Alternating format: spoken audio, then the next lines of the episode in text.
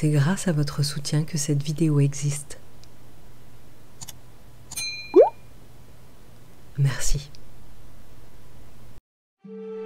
Coucou, c'est moi, la petite voix. Je suis heureuse de te retrouver pour passer avec toi un moment paisible et ludique.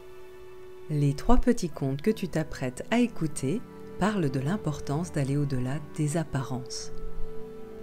Car si nous ne regardons le monde qu'à sa surface, alors nous ne pouvons pas contempler les forces invisibles à l'œil nu qui font bouger la réalité. La rose multicolore. Tout le monde disait qu'il n'y avait de fleurs plus belles que celle-ci dans le jardin. La rose s'émouvait à chaque fois qu'on la contemplait. Néanmoins, elle voulait qu'on la regarde de plus près. Elle ne comprenait pas pourquoi tout le monde l'observait à distance. Un jour, elle remarqua qu'il y avait un énorme crapaud foncé à ses pieds. Il n'avait rien de beau, avec sa couleur foncée et ses taches moches. En outre, ses yeux étaient en forme de cœur surplombé de lunettes et faisaient peur à n'importe qui. Il était ridicule. La rose comprit alors que les gens ne l'approchaient pas à cause de cet animal. Elle demanda immédiatement au crapaud de s'en aller, que ce n'était plus possible ainsi. Ne se rendait-il pas compte qu'il lui donnait une mauvaise image? Le crapaud, très humble et obéissant, accepta immédiatement. Il ne voulait pas la déranger et il s'en alla loin, très loin. Satisfaite sur le moment, la rose put entendre enfin les éloges un peu plus près des pétales au jardin de lumière et d'argent. Mais peu de temps après, la rose commença à se détériorer. Ses feuilles et ses pétales commencèrent à tomber. Personne ne voulait même plus la regarder. Un lézard passa par là et observa la rose en train de pleurer. Il lui demanda ce qu'il se passait et elle lui répondit que les fourmis étaient en train de la tuer. Le lézard lui dit alors ce que la rose savait au fond d'elle. C'est le crapaud qui mangeait les fourmis et qui vous maintenait belle, chère rose couleur arc-en-ciel. Vous l'avez laissé partir, votre santé en est maintenant affectée.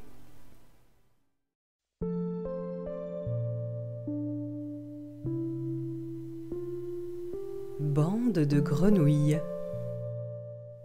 Il était une fois un grand groupe de grenouilles qui allaient toujours s'amuser dans la forêt. Elles chantaient et elles sautaient jusqu'à ce que la nuit tombe. Elles riaient beaucoup et étaient inséparables. Un jour, lors de leur sortie habituelle, elles allèrent découvrir une nouvelle forêt. Elles étaient en train de s'amuser lorsque trois d'entre elles tombèrent dans un trou profond qu'aucune d'entre elles n'avait remarqué. Les autres grenouilles étaient choquées. Elles regardaient au fond du trou et se rendirent compte qu'il était vraiment trop profond. Nous les avons perdus, assura l'une d'entre elles. Pendant ce temps, les trois grenouilles au fond du trou essayèrent de remonter en escaladant la paroi, mais c'était trop difficile. Elles avancèrent à peine d'un mètre et, tombèrent à nouveau. Les autres grenouilles restées à la surface commencèrent à dire tout fort que leurs efforts étaient inutiles. Comment pourraient-elles escalader une paroi aussi haute?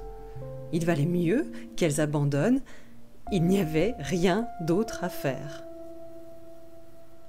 Deux des grenouilles entendirent ces commentaires et se mirent à abandonner. Elles pensaient que les autres avaient raison. Mais la troisième grenouille, en revanche, continuait à monter et à tomber. Et après quelques heures de dur labeur, elle réussit à remonter à la surface. Les autres étaient totalement stupéfaites. L'une d'entre elles lui demanda Comment as-tu réussi? La grenouille ne répondit pas. Elle était tout simplement sourde.